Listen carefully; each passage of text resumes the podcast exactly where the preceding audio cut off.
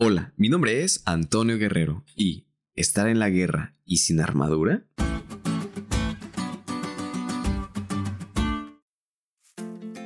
Hola, hola, feliz sábado amigos.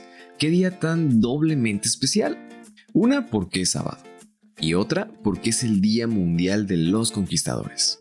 En todo el mundo conmemoramos este gran ministerio que ha sido de mucha, pero mucha bendición para la iglesia y más aún para los jóvenes y señoritas que forman o formaron parte de él. Disfruta mucho este día con tu club. Asimismo, vamos a disfrutar también de la penúltima semana de este trimestre. Y en esta ocasión vamos a detallar los objetos que se mencionan en Efesios 6. Objetos que se usan para referir un concepto espiritual. Algo que tenemos que hacer y tener para estar en esta lucha, que no es contra seres humanos, sino espiritual, contra seres de las tinieblas. El apóstol Pablo escribe en este lenguaje porque se imagina un gran ejército, la iglesia, en una gran lucha en la cual necesitan una armadura. Y es por eso que menciona que vistiéndose del arsenal de Dios tienen oportunidad de sobrevivir, colocándose la panoplia divina. Este término griego se usa para describir una armadura completa, de pies a cabeza.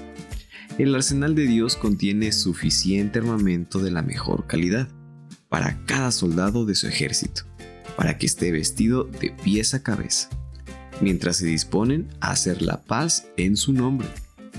La Biblia es el gran arsenal donde podemos equiparnos para la lucha. Nuestros lomos deben estar ceñidos con la verdad. Nuestra coraza debe ser la justicia. El escudo de la fe debe estar en nuestra mano y el yelmo de la salvación sobre nuestra frente.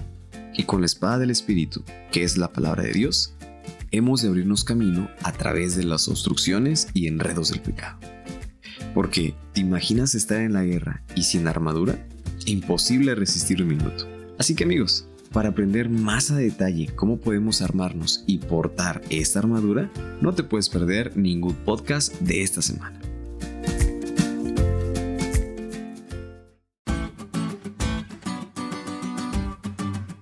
¿Te diste cuenta de lo cool que estuvo la lección?